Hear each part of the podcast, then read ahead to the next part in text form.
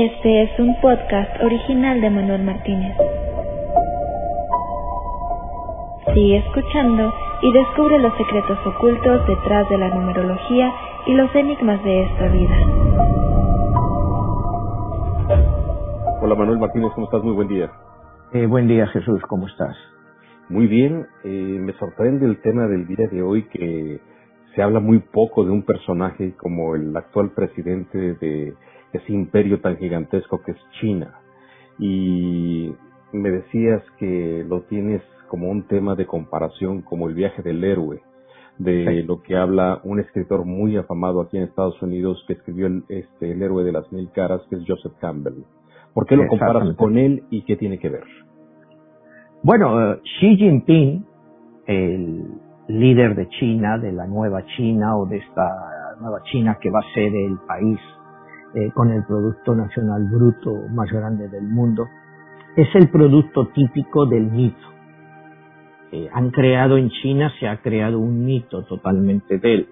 Y yo lo veo eh, perfectamente comparable al mito del héroe, como tú has dicho, titulado eh, El héroe de las mil caras. El libro es más conocido por, o sea, el título original es el libro de las mil caras, es el viaje del héroe.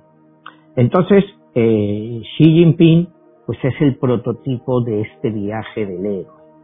Se ha ido creando un mito alrededor de él y que vamos a tratar de descifrarlo.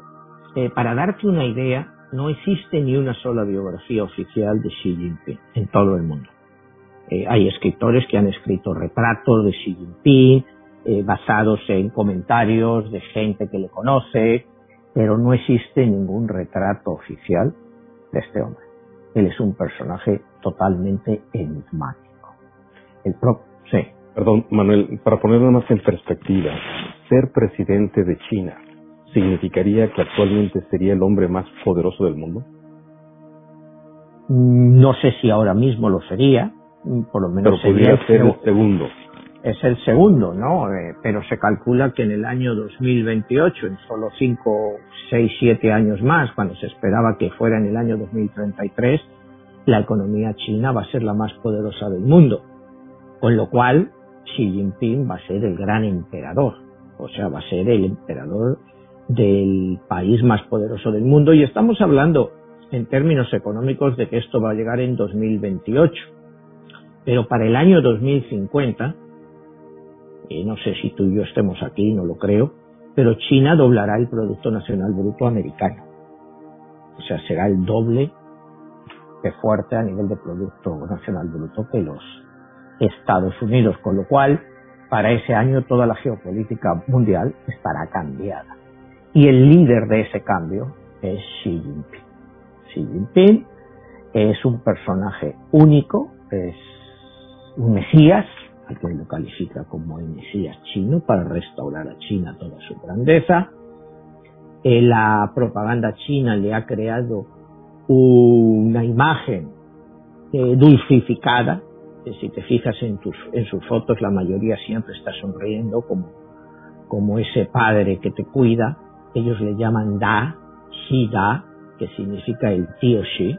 O sea, la gente le conoce como el tío Xi eh, porque se considera que él es el que va a cuidar de China y de todos los chinos. O sea, se deja al lado quizás su rudeza, pero es una rudeza forjada en la propia historia de este hombre, como ahora vamos a ver, eh, los periodos de su vida, eh, su adaptación a ellos y su trabajo constante.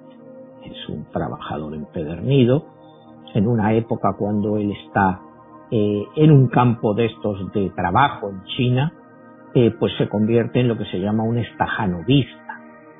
Estajanovista es un término ruso que se empleó durante la época de Lenin, Stalin, al que más trabajaba. Y se llamó un señor, se llamaba Stajanov, y desde ahí eh, vino ese término de estajanovista, trabajar como un estajanovista, no sé, en castellano puro y duro diríamos trabajar como un burro, o sea, porque trabajaban sin parar, o sea, desde la mañana y esto, y eran los que mayor producción sacaba. De ahí que viene esto, pues este hombre es eso, es un estajanolista, ¿no? O sea, él no para de trabajar en ningún momento. Es un hombre que, bueno, ya desde niño, como vamos a ver, pues eh, va siguiendo un camino oh, muy preciso. ¿Y cuál es la historia de él? Porque uno pensaría que este, en una China comunista, en una China que viene de un personaje tan importante como fue Mao, Mao Zedong, imagínate, pues nada más ni nada menos, ¿cómo es que llega a entronarse? Bueno, si quieres vamos a empezar con su vida, ¿no? Vamos a empezar un poco con su vida para entrar ya dentro del contexto. ¿no? Vamos a ver cuándo eh, Xi Jinping nace. Xi Jinping nace un 15 de junio del año 1953. Cuando lo sumamos todo nos da 30, que equivale a un 3. En China el número 3 es el segundo, en numerología china te hablo, el número 3 es el segundo mejor número con el que puedes nacer en tu vida. Porque significa que tienes eh, las tres etapas de la vida. Nacimiento, eh, crecimiento, madurez y finalmente la muerte. Y eso lo representan ellos por el número 3, que es la etapa, las etapas perfectas de la vida que están acumuladas dentro de un número 3 en numerología china. Difiere con la aplicación del número 3 en la numerología occidental. Y haciendo un, inciso, como hemos hablado otras veces, el mejor número que hay en la numerología china es el 8. El 8 lo tiene. Pero después del 8 va el número 3. O sea, que ya eh, técnicamente nace con un muy buen número dentro del contexto chino. Recordemos nacimiento, la segunda parte que es sobre todo la actividad pero encabezada por el matrimonio para reproducir y finalmente la muerte, eh, sí lo tiene todo. Entonces, partamos de ahí. Para empezar, eh, tú antes has hecho el inciso en la presentación de Joseph Campbell. Eh, como muchos de los espectadores sabrán, otros quizá no estén familiarizados con los escritos de Joseph Campbell, Joseph Campbell es el escritor autor sobre la historia de los mitos más importante eh, de Estados Unidos y podríamos decir quizá de Occidente. O sea, yo no creo que haya llegado nunca nadie a la descripción de los mitos como ha sido Joseph Campbell. A mí no me viene ningún otro de, a ese nivel. ¿Y lo pudieras poner como en perspectiva como el equivalente a lo que hizo Freud en el psicoanálisis, Carl Jung, también en toda esa parte de lo que viene siendo los grandes aportes del siglo XX? Eh, sí, sí, al, estudio del mito no hay duda que Joseph Campbell, aquí en Estados Unidos hay infinidad de programas, sobre todo en lo que es en la televisión pública, con entrevistas a él dedicadas a este hombre, ¿no? Es más, eh, si tú te fijas en la serie de La Guerra de las Galaxias, está toda la basada en la historia del mito. Los grandes programas que se hicieron en, Estados Unidos, las entrevistas a Joseph Campbell, se hicieron en el rancho de George Lucas, sea, de la gran amistad que les unía y de las grandes ideas que Joseph Campbell aportó a la guerra de las galaxias. O sea, para darte una idea de lo que es un mito, el mito entonces en la guerra de las galaxias era Luke Skywalker. Aquí pues en este caso vamos a hablar eh, de Xi Jinping. Entonces vamos a empezar. Él nace, como habíamos dicho, el 15 de junio de, del año 53 y es un número 3. ¿Cómo se construye un mito paso a paso, según Joseph Campbell? Bueno, eh, el retrato eh, que se hace de un mito es primero nacimiento, caída en desgracia, huida, resolver un reto y volver como un héroe. Y esa es la vida de eh, Xi Jinping. Esa es la vida como vamos a empezar a ver, ¿no? Eh, Xi Jinping eh, se educó, como dicen los chinos, o como dice su, admiradores entre algodones. Él fue el tercero de cuatro hijos de una familia liderada por su padre Xi Xiong-yun. Xi Xiong-yun eh, era un gran amigo de, Mao Zedong, eh, participó con él en la famosa larga marcha, la gran marcha. La gran marcha, larga marcha, acuérdate que fue uno de los mitos de la historia china, en cuando estaban rodeados por el ejército de los nacionalistas y ellos logran romper la barrera y escapan como 100.000 para continuar la lucha. Al final solo quedan 5.000. Después de esa gran larga marcha, solo quedan 5.000. Entonces, Xi Xiong-yun era uno de estos 5.000 supervivientes y que iban a ser los nuevos líderes de la nueva China que surge en 1949 bajo el liderato del Partido Comunista Chino, encabezado por Mao Zedong. Xi Xiong-yun, padre, eh, ocupa diversas carteras y llega a ser vicepresidente. Pero luego, eh, bueno, eh, ahí nace Xi, Jinping, Xi Jinping se educa, como decíamos, entre algodones, va a los mejores colegios, eh, iba a un colegio que se llamaba, bueno, en chino, el colegio de los donde iban los hijos de todos los grandes líderes del Partido Comunista, y el, al colegio se lo denominaba el colegio de los pequeños príncipes, porque ellos iban a ser los encargados en un futuro de gobernar China. Entonces siempre bajo el ala del Partido Comunista Chino. Eh, es en 1962, 1962, cuando, cuando eh, en plena empezaba la revolución, la revolución cultural china, cuando el padre de Xi cae en desgracia. Él cae en desgracia y a él le mandan a, en, diciembre del año 66, cuando Mao Zedong, Mao Zedong tiene 73 años, al padre le mandan a un campo de trabajos forzados. A los hijos, como eran pequeños, eh, sí solo tenía 13 años y corría peligro cuando estaba en Pekín. Entonces le mandan a un campo de trabajo. a un campo de trabajo donde pues, tiene que pasar de ser un príncipe a ser un pocero realmente, ¿no? Él llega a un campo, eh, eh, parte de ese tiempo él vive en una cueva, ni siquiera en una casa, vive en una cueva, con una cama hecha de ladrillos de piedra y con una manta como colchón. Eso es la próxima existencia de la vida de Xi Jinping. Pero ¿qué pasa con Xi Jinping? A pesar de todo esto, este muchacho sigue teniendo fe ciega en el comunismo. Y considera que esto no es más que un producto de un aprendizaje por el cual él tiene que pasar.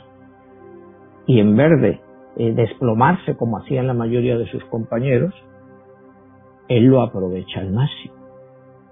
Y sigue trabajando, sigue trabajando. Al principio se, me lo pasé un poco por alto, al principio le cuesta adaptarse y a los tres, cuatro meses eh, trata de escaparse de ese campo, pero lo vuelven a arrestar y lo mandan de vuelta al campo. O sea, principio tiene un poco síntoma de rebeldía, de, pequeño príncipe, pero después de eso es cuando ya se da cuenta de que, bueno, pues, es adaptarse y sobrevivir o morir. De ahí es donde le viene esa fama de sobreviviente a Xi Jinping. Xi Jinping estás considerado pues un superviviente, una persona que es capaz de sobrevivir a cualquier adversidad como en el oro, nuestro héroe de Joseph Campbell. Es un héroe que se adapta de una cuna de oro, pasa a lo más bajo, para partir de ahí eh, reanudar eh, su camino. Bueno, dentro de, los años que pasa allí, eh, él, pues al principio, claro, es considerado un enemigo del pueblo y los guardias rojos pues lo tienen entre ojos, ¿no? Acuérdate que la revolución cultural china eh, fue una revolución eh, brutal, una revolución brutal que causó decenas de millones de muertos, ¿no? Por... Entonces eh, se cuenta eh, que Xi Jinping, eh, en una anécdota, es cuando precisamente la Guardia Roja le amenaza y le dice, vamos a fusilarte. Le arrestan, vamos a fusilarte porque eres un contrarrevolucionario. Y dice, y le dice otro guardia rojo, te fusilaríamos una y cien veces, y hasta cien veces. Y entonces Xi sencillamente les pregunta, ¿y qué diferencia hay entre fusilarme una vez o cien veces? Si yo con la primera estaría muerto. O sea, eso es un hecho de, de su pragmatismo, ¿no? O sea, eh, trataron de meterle miedo, se supone que él tuvo miedo, aunque la propaganda china pues no sabemos realmente.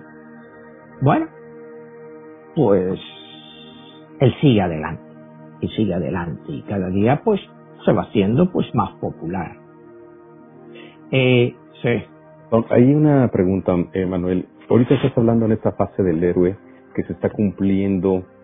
Joseph Campbell habla como que el héroe está predestinado y que en este caso viendo su biografía de este personaje, su padre fue alguien muy importante. La pregunta, ¿él estaba predestinado para en un momento dado llegar a ser el líder más importante de China? Bueno, pues depende si crees o no crees en la predestinación. Yo lo que creo que él estaba preparado para ser el líder más grande de China. Eh, eh, hablar de predestinación es otra vez creer en los conceptos creacionistas de que tú has nacido y Dios te ha creado para que seas parte de algo. Yo no creo en la predestinación. O sea, acuérdate cuando muchas veces hemos hablado de religiones, una gran diferencia que existe entre el catolicismo y el protestantismo eh, calvinista es eh, que ya estás predestinado a algo por Dios. Entonces, me cuesta aceptar lo de predestinación, que ya estás predestinado por Dios, porque si no estás predestinado por Dios, pues ¿por quién estás predestinado? Entonces el concepto de predestinación para mí es un poco difícil de aceptar, entonces decirte que sí estaba ya predestinado, pues no lo sé, lo que sí te digo que estaba preparado, y que nació dentro del ambiente adecuado para llegar a ser lo que fue, más que ser una persona predestinada. Si lo, si lo, miras, de, lo miras desde el punto de vista propagandístico, sí, estaba predestinado ya desde un principio a hacerlo. Para mí el concepto, como te digo, de predestinación, pues es más difícil de aceptar, aunque hay mucha gente que lo acepta. En este caso, los chinos sí aceptan que sí que si estuviera predestinado a ser ese gran líder que esperaban en el momento adecuado. Nos estás hablando que él estuvo a punto de morir en el momento que lo este, quieren este, fusilar. Ahí estás hablando de que pues corrió con suerte y que en un momento dado pues este pues no hubiera llegado hasta donde llegó el día de hoy. Eh, pero pareciera que hubieran fuerzas extrañas que lo este pues, que lo ayudaron, que lo protegían, ¿no? Sí, sí, es como todos, ¿no? Algunas veces cuando estamos en mayor peligro sentimos algo que nos protege y es lo que mucha gente, pues que es la presencia de Dios que te está protegiendo. Él era más pragmático que eso, como te digo, ¿no? Él, por ejemplo, cuando ve la magnitud del trabajo allí, pues él no fumaba y decide empezar a fumar, porque por lo que era, eh, digamos, la cultura china, si un obrero o de los que estaban ahí trabajando se paraba a fumar, nadie le molestaba, le permitían que fumara. Entonces él se da cuenta de eso y empieza a fumar para tomarse un descanso de vez en cuando a través de un cigarrillo. O sea, él es un hombre que ya de niño se va adaptando eh, a las circunstancias, ¿no? De ahí le viene a él, en esa época de adaptación y de trabajo, porque era un trabajo muy duro, trabajo forzado, una frase que dice, los cuchillos se afilan con piedras y la gente se modela a través de las dificultades. Fíjate qué frase. Los cuchillos se afilan en las piedras y la gente se modela a través de las dificultades. A él, hecho de vivir en un campo de trabajo agrícola de esta forma y con la gente humilde del campo, le ayuda a entender más el concepto de la revolución china. Acuérdate que la revolución china se hace en el campo, no en las ciudades, al contrario de la revolución rusa que se hizo pues en las grandes ciudades, la revolución china empieza en el campo. Cuando Mao Zedong, Mao Zedong se le van uniendo masas de campesinos. O sea, son dos revoluciones pues que siguen unos parámetros similares marxistas. Eh, ya la revolución china sí era marxista-leninista, igual que la rusa, ¿no? Al principio sí lo eran. Entonces, eh, la ideología de Xi, pues se endurece y él ve que la, revolución que hizo Mao utilizando el campo contra las ciudades, pues sigue siendo una variable eh, real para la, continuar la revolución china, la revolución comunista china. Entonces él va a decidir que el campo va a ser su base de apoyo para el futuro, igual que lo fue para la revolución que triunfó en 1940.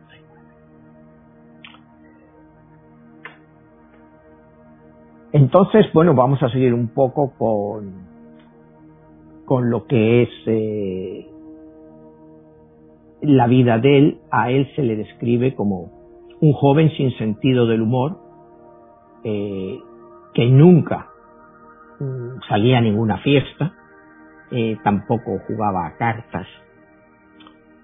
¿Cuál es su ideología, pudiéramos decir, por decirlo de un punto, que no existe religiosa?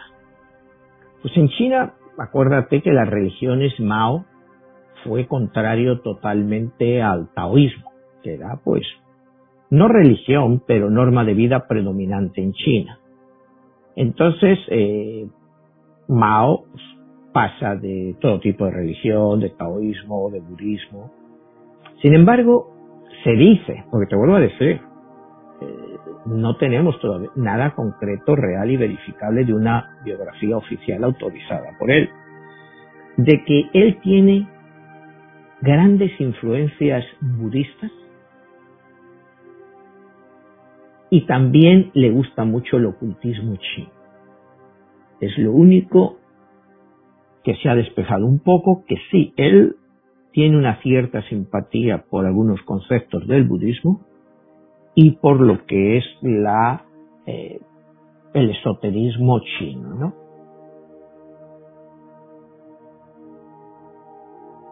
Eh, cuando ya cumple 22 años, finalmente, fíjate la cifra otra vez 22, el número tan importante, es cuando él eh, muere Mao Zedong, Mao Zedong, y su padre es reivindicado automáticamente al ser reivindicado su padre, él es reivindicado. Él es reivindicado y vuelve a Pekín. Él vuelve a Pekín y estudia eh, ingeniería química. Va a la universidad y estudia ingeniería química. Al acabar, eh, por influencia de su padre, él pasa a ser el asistente, el secretario personal del entonces eh, ministro de Defensa chino.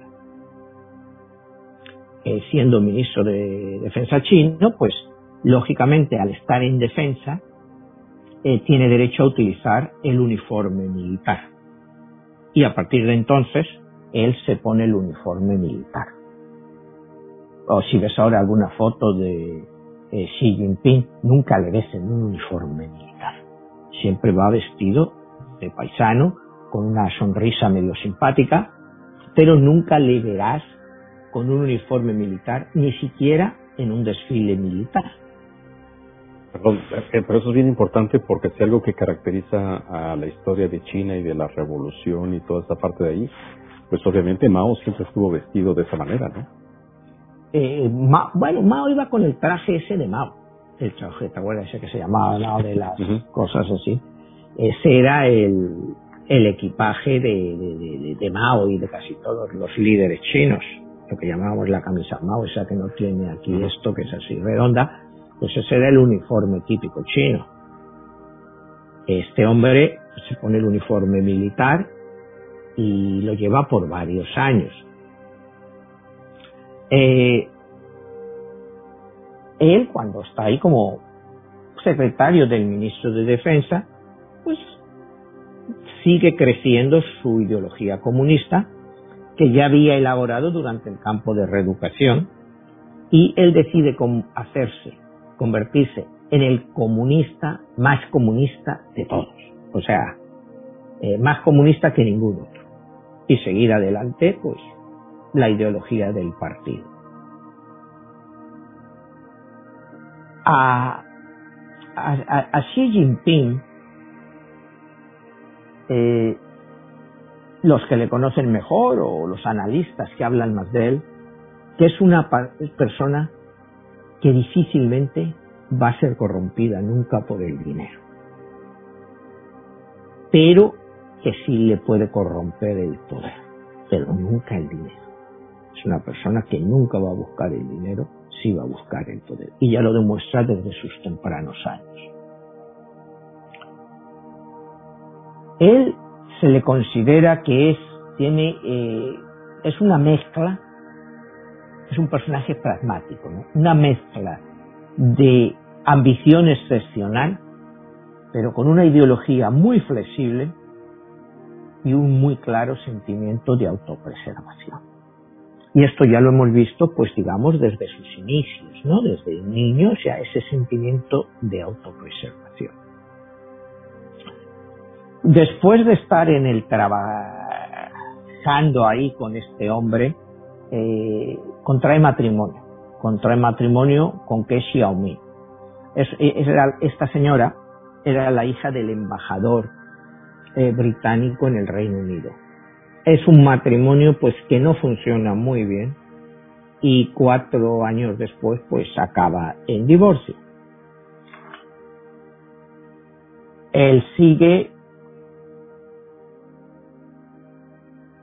él va a comenzar otra vez el viaje del héroe. Y es lo que volvíamos anteriormente. A los 29 años decide que ya, si se queda en Pekín, pues va a ser parte de un partido que él veía ya como muy corrupto en el sentido de que había mucha gente eh, que buscaba el poder y el dinero pero estaban dejando de lado al pueblo chino. Él decide que no se va a quedar allí y va a continuar un camino hacia el poder, pero como él dice, sin atajos. Y decide volver al campo. Y ahí es donde continuamos con nuestro viaje del héroe. El héroe vuelve otra vez a, a la aventura él se considera al principio que era muy inflexible, pero poco a poco se va moldeando y cambia a una posición mucho más pragmática, en la cual pues ve que la economía privada o la iniciativa privada en China deben abrirse parte de, dentro de este eh, chino. Debe de ser parte que la economía privada sí tiene que tener cabida para el crecimiento de China. Y él lo empieza a aplicar un poco cuando te digo se va al campo, es gobernador de una de estas provincias y hace desarrollos eh, que resultan muy eficaces, pero siempre, siempre siguiendo las pautas del Partido Comunista Chino nunca desafía al partido y llega hasta donde le dejan llegar. Más allá, él lo corta. Él eh, se casa después con, eh, con una cantante de ópera, de ópera, bueno, de, cantante de ópera china, muy, muy famosa, y él se enamora perdidamente de ella, y es con la cual sigue todavía casado. Eh, en sus tareas ya de regionales de gobierno dentro de la agricultura, en 1985 Xi realiza su primer viaje al extranjero, que es precisamente a Estados Unidos, a Iowa. Va a una convención de agricultores y productos agrícolas. Y él se aloja no en un hotel, eso se aloja con una familia de allí, en la habitación de uno de sus hijos. Y la familia con la que se alojó le describe como una persona muy humilde, que aceptaba pues los horarios y todos de la familia, que por primera vez fue al béisbol, y siguió con mucho interés un partido de béisbol. O sea, una persona que estaba interesada en aprender. Eso fue, como te digo, en el año 1985. Él, como había sido reeducado, no podía acceder a ser miembro del Partido Comunista. Esto quizás lo he dejado antes en el tintero. Cuando él sale del campo de reeducación, él aplica hasta 10 veces al partido para que le readmitan y es en, finalmente cuando lo readmiten. Eh, la esposa de, de Xi Jinping, está la que te digo, la famosa soprano Pen Li Yuan, eh, ha sido una persona eh, determinante en la forma en que le ve también el público, porque ella era un, personaje, eh, una cantante muy conocida en China, y el eso de que ella con 24 años eh, decidiera pues, casarse con este hombre, que todavía no era una gran figura de nada, pues ayudó un poco a incrementar esta leyenda. Chico, el héroe que se casa con la chica guapa, la, o sea, es parte de esta eh, leyenda de esta emancipación del héroe. Y, a partir ya de esta época, él empieza a añadir, como decíamos antes, pues ya se quita el uniforme militar y ya añade todo lo que es el tipo de vestimenta occidental a su guardarropa, a su forma de vestir. ¿no? Ya el uniforme militar se ha quedado de lado para siempre. Ya es un civil más, un miembro obediente del Partido Comunista Chino. Don Manuel, este, ¿qué tan complicado es o era en ese momento entrar al Partido Comunista Chino? Pues entrar al Partido Comunista Chino es, es muy, muy, muy, muy difícil, ¿no? Eh, el Partido Comunista China tiene 1.450 millones de habitantes hoy y los miembros del Partido Comunista Chino no llegan a 100 millones. O sea, no llegan ni a 100 millones. Entonces, pues sí, es muy difícil entrar dentro del Partido Comunista Chino. ¿no? Y entonces, pues son muy rígidos en sus... Cuando luego veremos más adelante, cuando... Eh, porque tienen muchas facilidades para obtener beneficios. El ser miembro del partido te da, pues, una serie de no ya de libertades, pero te ponen una posición para obtener cosas que otras personas no podrían, eh, no podrían tener. Entre ellas, bueno, pues acceso a una serie de beneficios que para la población en general pues están muy limitados. Entonces vamos a una época en que le marca a Xi Jinping, que es el año 89. Acuérdate que es la famosa manifestaciones de la plaza de Tiananmen. En 1989 todas las fotos que vimos de ese muchacho delante de los tanques y que estas eh, revoluciones, estos movimientos, tanto en China, vienen provocados por la caída de lo que es el bloque del Este. En el año 89 es cuando viene la desmoronación de todo lo que es el bloque del Este, cuando todos los países, cuando cae el muro de Berlín, Polonia, eh, todos los países se están separando de lo que es la Unión Soviética. Entonces, estas revueltas en China pues tratan de buscar ese tipo de movimiento. Eh, ¿Cómo lo ve? Y luego llegamos pues ya más adelante, lógicamente, en 1991, cuando ya es la caída definitiva de la Unión Soviética. O sea, todo este movimiento. En los chinos, el movimiento de 1989 lo, lo cortan a lo bestia, o sea, sin, sin lugar a dudas. Y el, el, el movimiento eh, en Europa sigue y Europa del Este pues se libera de la Unión Soviética y la Unión Soviética pues empieza la era Gorbachev y es el fin de la Guerra Fría, el fin del Imperio Soviético. Y ahí viene una reflexión muy importante de Xi Jinping. Para él le resulta inconcebible que el comunismo soviético haya caído de esa forma tan arbitraria y tan estúpida. Para él es estúpido cómo ha caído. O sea, cómo es estúpido.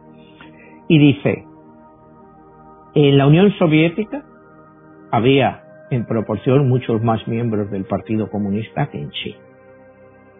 Es que ninguno tuvo los pantalones para hacer frente a estos movimientos. Dice una cosa así, nunca pasaría en China.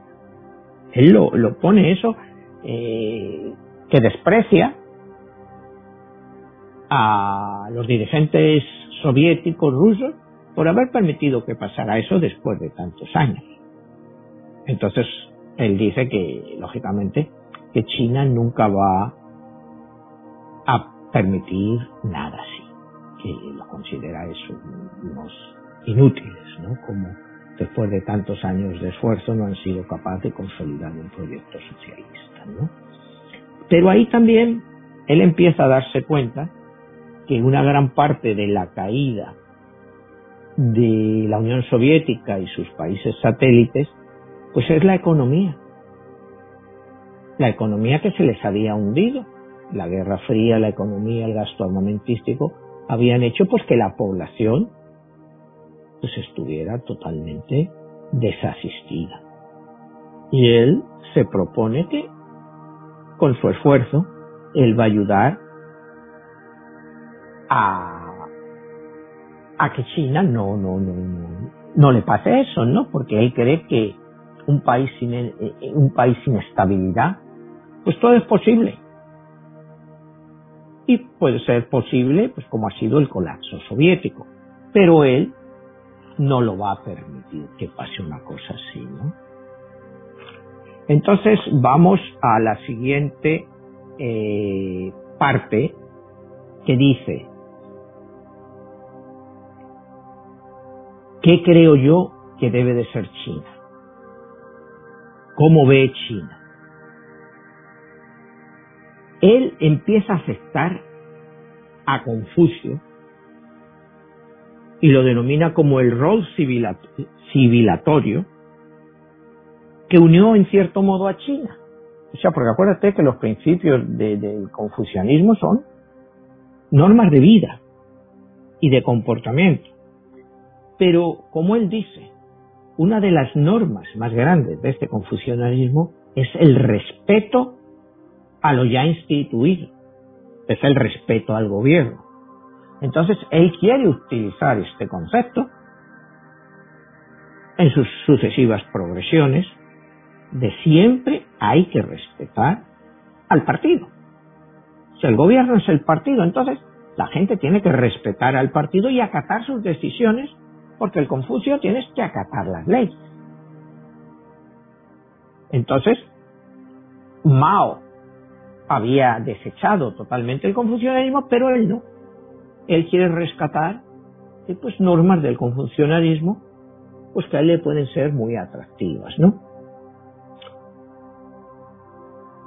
Él cree en la idea de un partido comunista firme y disciplinado, comandado por un líder ya en esa época, estamos hablando ya de los 90, después de la caída de la Unión Soviética, el Partido Comunista Chino se estaba fragmentando, es decir, el poder estaba fragmentado, no era como cuando Mao Zedong, era un líder único, que lo tenía todo. Ahora pues tenía pues un presidente, tenías un secretario general del Partido Comunista, secretario de otros órganos. Eh, por ese problema de división del poder, de que todos querían algo, estaba más dividido y él, a eso no le gustaba a él. Él pensaba que tenía que haber un líder único, que fuera el que controlara todo, un líder único y carismático. ¿Y por qué no iba a poder ser ese líder? ¿Me Bueno, esto te lo estoy yo sacando un poco de mi cabeza, esta deducción, pues por la biografía de él, ¿no? No es que nadie te lo diga así. Él quiere, tiene nostalgia, nostalgia del pasado chino. Acuérdate que hasta el siglo XVIII, pues el nivel económico de China y el nivel de vida de la gente era muy parecido al de Europa. O sea, era muy parecido al nivel que había en Europa. No es que China estuviera retrasada, en absoluto estaba retrasada de Europa. En el siglo XIX, sobre todo durante la época de expansión inglesa, de colonización inglesa, pues que China es totalmente humillada constantemente en el siglo XIX, o sea, a través de todo, primero con todo lo que fueron las famosas guerras del opio. Acuérdate, pues para los personas que no sepan lo que fueron las guerras del opio, fueron que los ingleses cultivaban el opio y se lo vendían a los chinos. Entonces, claro, en una población tan grande, pues los chinos estaban una gran parte de la, una parte grande de la población, bueno, tampoco igual, pero aunque sea un 10, 15 de la población, representa muchísimo, se habían aficionado al opio. Entonces pues estaban muchas veces atontados, trabajaban poco, pero ¿qué pasaba? Que los chinos importaban ese opio de los ingleses, que lo cultivaban pues en Malasia y otros sitios, y se lo vendían. Entonces los chinos tenían un déficit grandísimo de comercio exterior con los británicos para matarse a sí mismos con el opio. Entonces, pues los líderes chinos de la época se rebelan y los británicos pues los vencen porque la armada británica era mucho más fuerte y les obligan abrir puertos chinos para el comercio del opio y la posterior venta. Eso arruina China poco a poco, hay varias guerras del opio, entre ellos pierden Hong Kong, que lo hacen como centro, tienen que hacer el tratado este por ciento y pico años, que caducó en el año 1996, y cuando fue entonces, fue en 1846, 150 años después, cuando devolvieron eh, Hong Kong a China. Pero Xi Jinping tiene dentro de sí un odio brutal a esa época de colonización, que le quitó todo el esplendor que tenía una China milenaria. Entonces su idea es, esas humillaciones nunca más van a pasar en China. Y entonces es por lo que le vemos hoy en día actuar como él actúa. O sea, hay que tener un poco en cuenta eh, cómo tu historia debe de ser eh, recuperada, pero en toda su grandeza. China debe de ser lo que fue. Y es de ahí donde continuamos con nuestro viaje del héroe, con su ideología de revivir lo que China fue. Exactamente lo que te iba este, a puntualizar.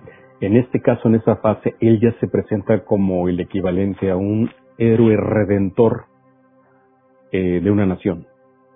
Sí, él es el redentor, es como el Mesías, ¿no? Él cree que, eh, eh, que los valores occidentales en general son subversivos y, y que aplicaron, y, y él pone el ejemplo del papel eh, aperturista eh, que hizo Gorbachev basado en esos sentimientos occidentales que acabó con su caída. Entonces, él dice que cualquier nuevo valor que deba de ser aceptado por la juventud china o por la comunidad china debe de estar guiado bajo las normas que el Partido Comunista dice.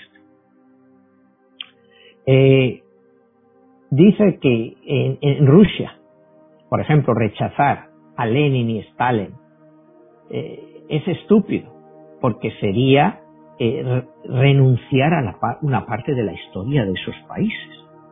Que tú no puedes rechazar tu historia, pero sí debes de recuperar lo que crees más importante eh, de ellas. Dice que todas las amenazas que te vengan de Occidente, que sean propaganda, deben de ser rechazadas con violencia. Y ahí hemos visto el caso de Hong Kong. Al principio pues, fueron relativamente permisivos, pero después dijeron, aquí esto se acaba. ¿Cuánto hace que pasó lo de Hong Kong? ¿Año y pico? No creo que hace más. ¿Quién se acuerda ahora de Hong Kong? O sea, acuérdate que antes tú veías CNN o todos los noticieros, lo primero que te abrían eran con los manifestantes en Hong Kong, que si tomaban el aeropuerto, que si tal. Hoy en día, pues todos están arrestados. Ahí ya no hay más historia de Hong Kong. Ya Hong Kong, pues, como no resulta atractivo, pues ya no oyes de Hong Kong. Pues esa era, ese es el pragmatismo de Xi. Dice, sí, eh, puede ser mala prensa por un momento, pero hay tantos intereses económicos que nos atan, eventualmente pues la gente pasará a lo que realmente les importa. Y Hong Kong pues dejará de ser importante para todos ellos y en muy poco tiempo pues hemos visto que sigue así. Alguna vez hay condenas, lo que quieras, pero la gente tiene demasiados problemas entre el COVID o la propia situación económica de las naciones para ahora preocuparse de lo que pasa en Hong Kong. Entonces, pues ese es el pragmatismo que nadie se había atrevido a hacer hasta ahora, porque imagínate cuando Mao Zedong llegó al poder en el 49, si se le hubiera ocurrido atacar Hong Kong después de una guerra civil, pues no estaban preparados para ello. Que posiblemente no sabemos lo que hubiera hecho la Gran Bretaña, eh, pero quizá hubiera ido a defenderlo, no sabemos si Estados Unidos hubiera ayudado, no era el momento. Pero sí, para sí, ya el momento estaba ahí y es por lo que pues a Hong Kong pues se han cambiado las leyes y hoy en día pues ya son prácticamente una parte más de la China con muy poca diferencia, ¿no? Eh, cuando hablas de a mediados de los 80, eh, dice, somos el Partido Comunista y nosotros debemos definir lo que va a ser el Partido Comunista. O sea, él se abre a la apertura dentro de ese propio partido. O sea, sí somos el Partido Comunista, pero eh, ¿quién tiene que decir que un Partido Comunista tiene que ser igual en todas partes o tiene que ser de una forma u otra. Nosotros en China pues vamos a definir lo que es el Partido Comunista y, y cómo debe evolucionar ese partido, ¿no? Cuando él estaba en esta época de ya salido de gobernador y de reformista agrario, le hicieron una pregunta. Del 1 al 100, ¿cuál cree que ha sido su aportación a esta mejora del nivel de vida de los agricultores y de los trabajadores en general que usted ha hecho. Y él responde eh, con una eh, con una frase que, llama mucho la atención. Dice, un número tan alto como 100 eh, parecería presumir de forma gratuita. Pero un número tan bajo como 90 reflejaría una baja autoestima. O sea, entendiendo esa cuestión, o sea, un 90 ya es baja autoestima y un 100 es demasiado.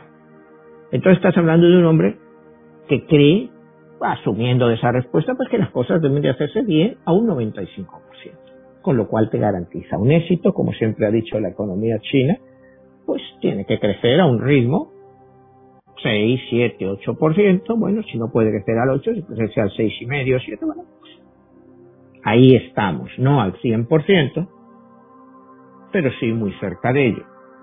Entonces, pues ahí vas viendo un poco, yo te estoy dando retazos de su vida y de su pensamiento, porque como te digo, he tenido que buscar mucho para encontrar toda esta información, porque es una persona del que no se habla mucho. O sea, tú buscas en YouTube un programa, por ejemplo, en YouTube en español eh, sobre Xi Jinping y yo no he visto ni uno solo dedicado a él. En inglés alguno. Y más que nada pues son biografías, a lo mejor, pero nada quizá tan profundo como lo que yo te estoy contando, o sea, en el análisis de esta persona. Y la pregunta sería ¿por qué? Porque es un personaje enigmático. Y, digamos que nadie se atreve a opinar de él, porque todo lo que yo te puedo estar diciendo ahora puede estar equivocado. Eh, no sabe la imagen de él. Uno de los grandes misterios de todo esto es cómo Xi Jinping llega a la cima del Partido Comunista. O sea, es algo que todo lo que se llaman los sinólogos, que son los especialistas en China, pues no logran explicarse claramente. Cómo él es capaz de llegar a la cima de ese partido. ¿Me entiendes? Pero para darte una idea de, de él como va ascendiendo, es en el 17 Congreso del Partido Comunista, eh, cuando es, es nombrado como uno de los nueve miembros del Politburo. O sea, el Politburo es como el comité ejecutivo del Partido Comunista que regula China. Pero esto estamos hablando eh, ya de hace muy poco tiempo. Estás hablando del 2007, tampoco hace tanto tiempo. Él entra entre los nueve miembros. En el año 2008, él consigue un gran auge. Ahí sigue la leyenda del héroe, porque él es el que supervisa todos los Juegos Olímpicos en China, que le dan una aura pública de eficacia. Y ya después de estos Juegos Olímpicos, en el 2010, hay ya muchos rumores de que él puede ser el sucesor oficial. Eh, siempre, siempre tú me preguntabas por qué. Hay, hay, hay una. Eh, eh, Jeff Watterson, que es uno de los expertos norteamericanos más grandes en China, dice que es inexplicable saber cómo este hombre llega a la cima y sobre todo los grandes misterios que lo rodean. ¿Cómo es que pasa esto? Pues nadie se lo puede explicar que él pasa sin haber tenido grandes cargos relevantes a ser miembro del Politburo en el año 2007, pero, pero pasa. Algún día quizá lo sabremos y lo que hay en Bambalín él va con su lema muerte y renacimiento, en el sentido de que lo viejo debe de morir, pero no morir para enterrarlo, sino adaptarlo lo mejor para adaptarse a la nueva realidad mundial y lo que China debe de ser en el panorama mundial. Él, como te digo, es una persona que no habla mucho, ¿no? Pero que hoy en día en China es, pues es un héroe popular. Hay una serie de dibujos animados eh, basadas en, él, eh, toda China, y donde se va haciendo ver su pensamiento político. Hay concursos de televisión en los cuales se estudia el pensamiento de Xi. Y entonces, pues es un concurso de estos con tres, cuatro concursantes que dicen, ¿Qué dijo Xi cuando estaba en el campo? En febrero del año 1964. Y hay mucha gente que lo sabe, o sea, a ese nivel de culto ha llegado el personaje de Xi. Y, y, como te vuelvo a decir, es muy difícil entender y explicar su ascenso, pero ahí está. Como te decía, él, bueno, él ve lo que es la era soviética como un fracaso, sobre todo a Gorbachev, lo considera un payaso, una persona porque no supo defender lo que le han hecho la Unión Soviética, entonces, pues lo desprecia, él lo desprecia, ¿no? Eh, y él, como te decía, aprendió mucho de esto, entonces por eso sigue su plan de reformas económicas. Acuérdate que China hoy en día entran en la clase media como 30 millones de personas nuevas. Imagínate lo que es eso para una economía, el nivel de crecimiento.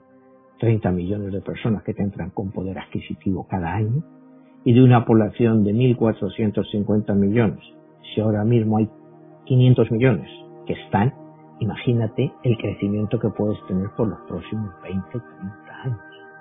A ese ritmo. Es, es, es difícil, es difícil de entender, pero cuando hablábamos antes que en el año 2028 el Producto Nacional Bruto chino va a pasar al americano y en el 50 lo va a doblar, pues imagínate cuando hablamos de defensa. El presupuesto norteamericano de defensa es aproximadamente 750 mil millones de dólares al año, con una economía del 22 billones, trillones. El presupuesto de defensa chino es aproximadamente unos 250 mil millones de dólares, con una economía de aproximadamente 16, 16 eh, billones. Si los chinos doblan esto, eh, cuidado, he dicho 250 mil millones, que es lo que los chinos reconocen que gastan. Pero no sabemos si eso es verdad o mentira. Hay analistas que dicen que es más del doble que eso, lo que gastan los chinos en armamento. Entonces, estarían cada día más cerca de los norteamericanos. Imagínate que ellos doblan su Producto Nacional Bruto, pues va a sobrepasar con mucho el gasto militar que tiene Estados Unidos y con ellos sus armas y su poderío. Ese es uno de los peligros, pues que a, a medio largo plazo ahí estampa Occidente. Eh, eh, hay un escritor, eh, Bo Xin, que es un sinólogo, que define a Xi y al nuevo Partido Comunista Chino como unas personas que han tirado a la basura eh, el, software marxista, o sea, software marxista, pero que utilizan el hardware soviético. Y han dado un toque de McKinsey, es decir, para asegurarse el éxito. O sea, es una definición de un sinólogo que estudia China para entender eh, un poco lo que va. Eh, las bases marxistas de Carlos Marx y Engels pues, se dejan de lado, pero no se olvidan de lo que fue la experiencia soviética y los éxitos que alcanzaron en algunos, en algunos lugares, excepto en la economía. Eh, en el año 2013, finalmente, eh, Xi Jinping, Xi Jinping llega a la jefatura del Partido Comunista Chino estamos que ya él. Él dice que va a tratar de hacer de China una virtuosa combinación de prosperidad, unidad y fortaleza que dará lugar al gran rejuvenecimiento de la nación y un cambio en el paradigma económico basados en la innovación. Una revitalización que pasaba necesariamente por limpiar la casa. Y es cuando él empieza las purgas dentro del Partido Comunista Chino. Empieza a hacer purgas dentro del Partido Comunista Chino y lo denomina una campaña para cansar tigres y moscas. Es decir, tanto lo más alto como lo más bajo que estaba eh, enquistando al Partido Comunista. En, en, el año 2014, pues justo un año después que él entra, pues 100.000 personas dentro del aparato del Partido Comunista son investigadas, pero para ya el año 2016 esa cifra llega a un millón. A un millón. O sea, cuando estás hablando de que el Partido Comunista no llegaba ni a 100 millones, es más de un 1% de esas personas, él significaba, él creía que eran corruptas y, son enviados a la cara oficialmente o, o ejecutados, no lo sabemos, ¿no? Pero bueno, eh, purga un millón. O sea, vuelven las purgas, pero unas purgas mucho más sofisticadas, o sea, se siguen ahí. Y hay una frase que él dice en ese momento. Si queréis dinero, no os unáis al partido. Es una frase célebre. Si queréis dinero, no os unáis al partido.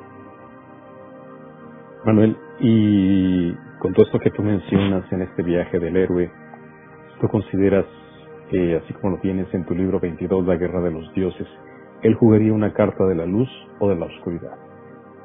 Bueno, él técnicamente no está jugando cartas porque está vivo. Acuérdate que en mi libro solo están jugando cartas. Él jugará una carta posterior. Y todavía no sabemos si será de luz o de oscuridad.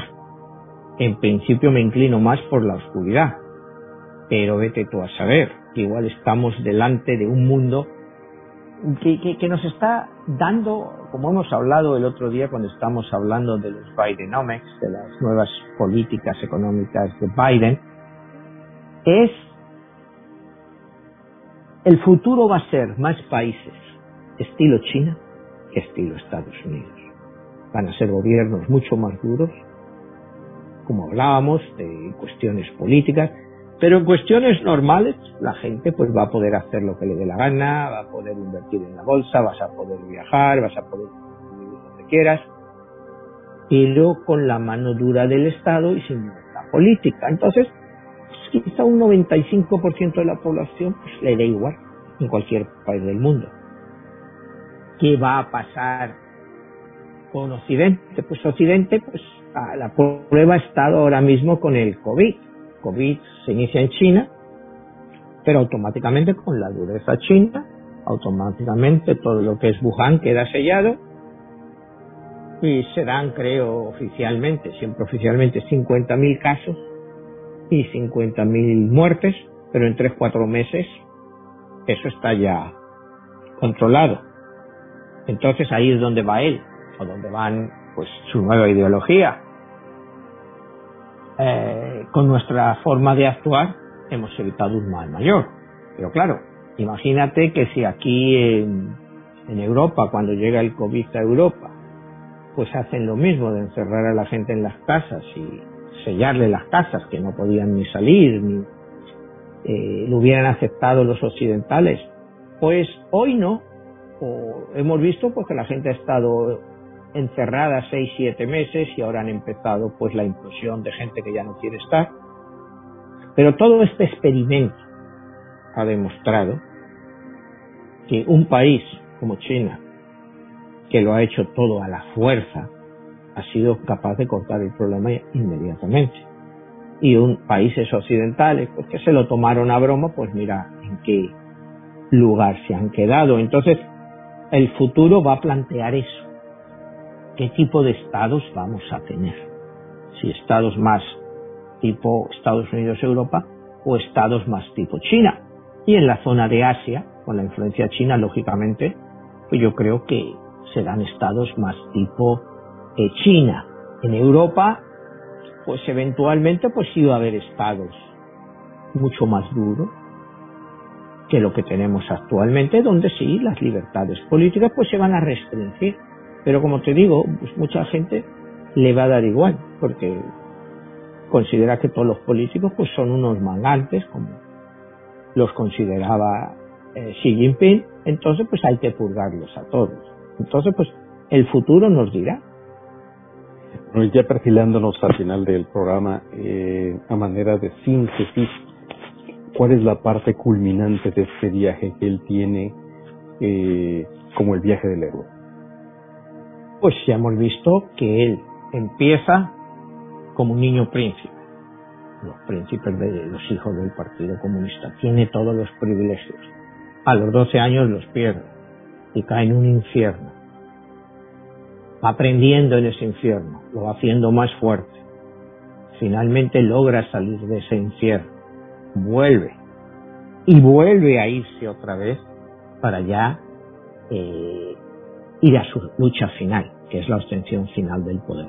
Lo consigue, pero vuelve como un héroe, un héroe que ha pasado por todas las etapas, desde lo más prestigioso a la mayor humillación y hasta volver a ser, pues no solo ya es el presidente de China, el presidente del Partido Comunista, el presidente del Comité Central, es el presidente de todo en China, es el nuevo emperador, Es el nuevo emperador chino. Él ha vuelto a esas dinastías de las que él hablaba.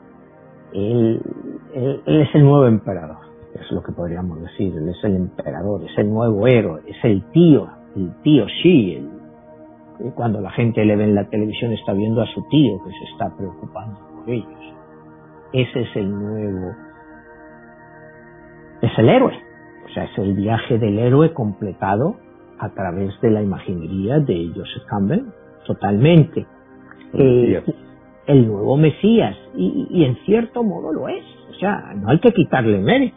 Cuidado, tú no le puedes quitar mérito a lo que ha hecho en China. Que no es demócrata.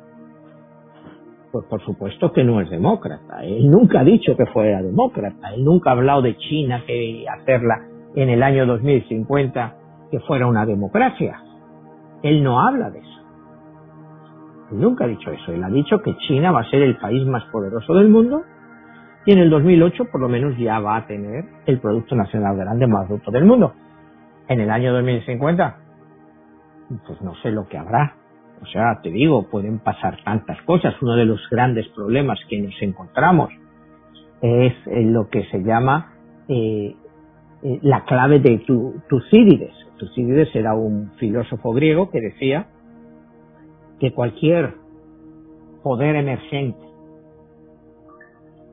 que sale a colación en un dentro de un país o dentro de un continente y confronta a otro país más poderoso que hasta ahora ha sido el reinante, el regente, pues normalmente esos dos países acaban enfrentados antes del que el país emergente llegue al nivel del país prominente.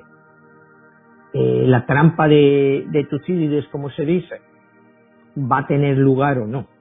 Esperemos que no, porque un enfrentamiento entre China y Estados Unidos pues sería brutal, aunque fuera solo a un nivel sin necesidad de utilizar armas nucleares, pero sería una confrontación brutal y que el mundo entero pagaría por ellas.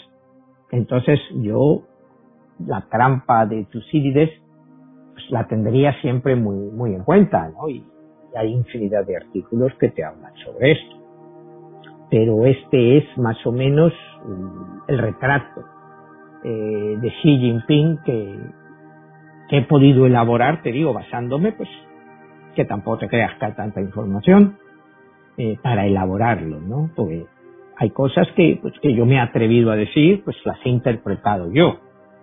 Muchas no sé si son reales o no, pues son apreciaciones mías, pero creo que es bastante serio y riguroso en relación pues a lo que sale escrito de él y, que la gente pues debería tomarse muy, muy, muy en serio a Xi Jinping. O sea, muy en serio.